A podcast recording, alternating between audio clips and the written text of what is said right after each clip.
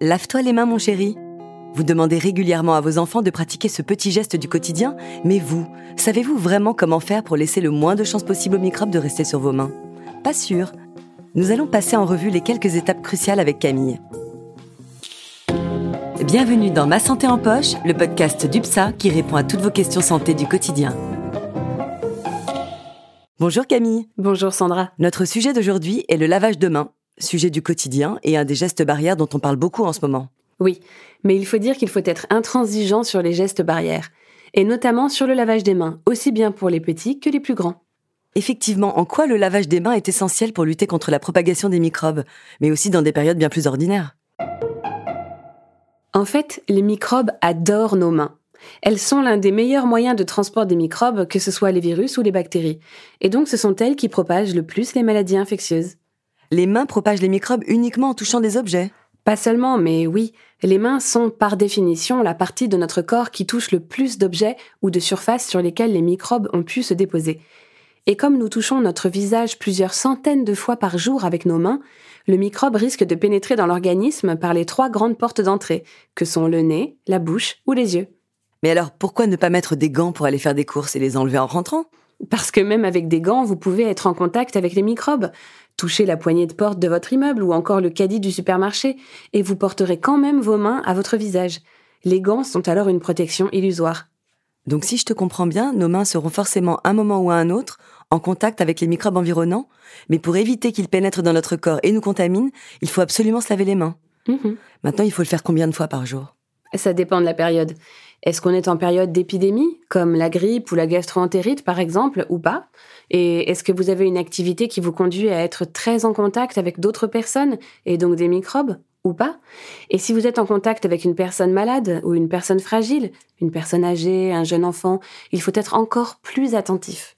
Ok, j'ai bien compris que l'on ne pouvait pas dire qu'il fallait se laver les mains toutes les heures ou toutes les deux heures, mais est-ce que tu peux nous donner des repères dans notre vie quotidienne? En temps normal, il est recommandé par le ministère de la Santé de se laver les mains déjà au moment du repas, avant de le préparer ou de le servir et avant de manger.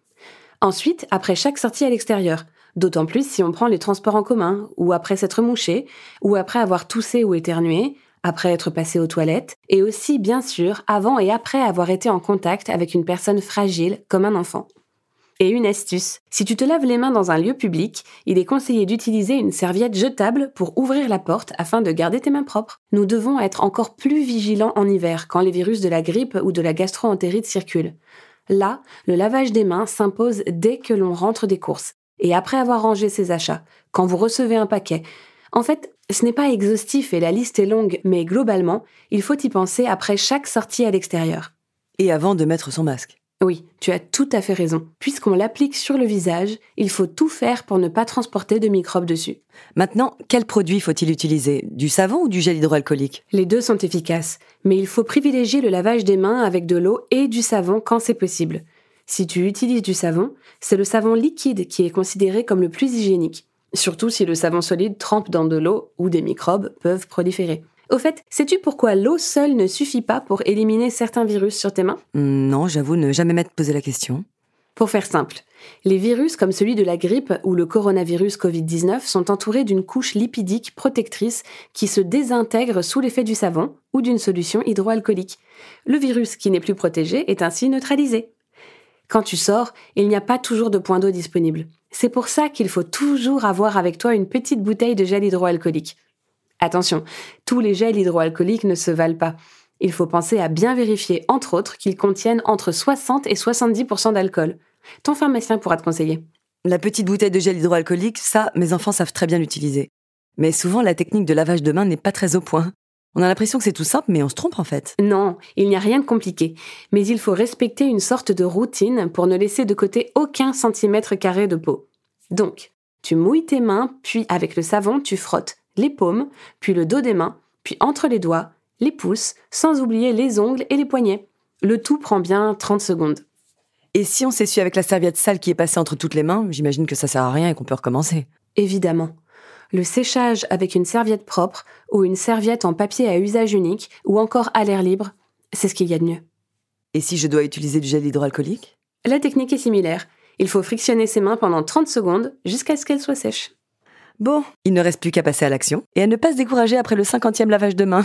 Eh, c'est vrai qu'une certaine lassitude peut s'installer, mais il faut se dire que ce geste qui dure 30 petites secondes peut nous protéger de la grippe, de la Covid-19 ou encore de la gastro-entérite. Et c'est aussi un moyen de protéger les autres, ceux qu'on aime, nos parents, nos grands-parents, pour les empêcher de contracter une maladie infectieuse, qui chez certains peut se révéler grave. Pas mal, non, en termes d'efficacité En tout cas, merci beaucoup Camille pour ces explications. Grâce à toi, je suis experte en la matière.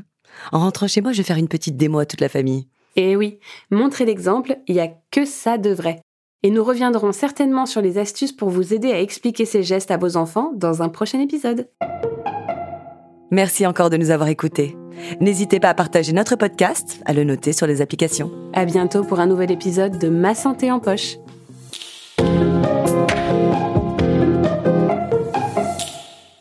Ah, UPSA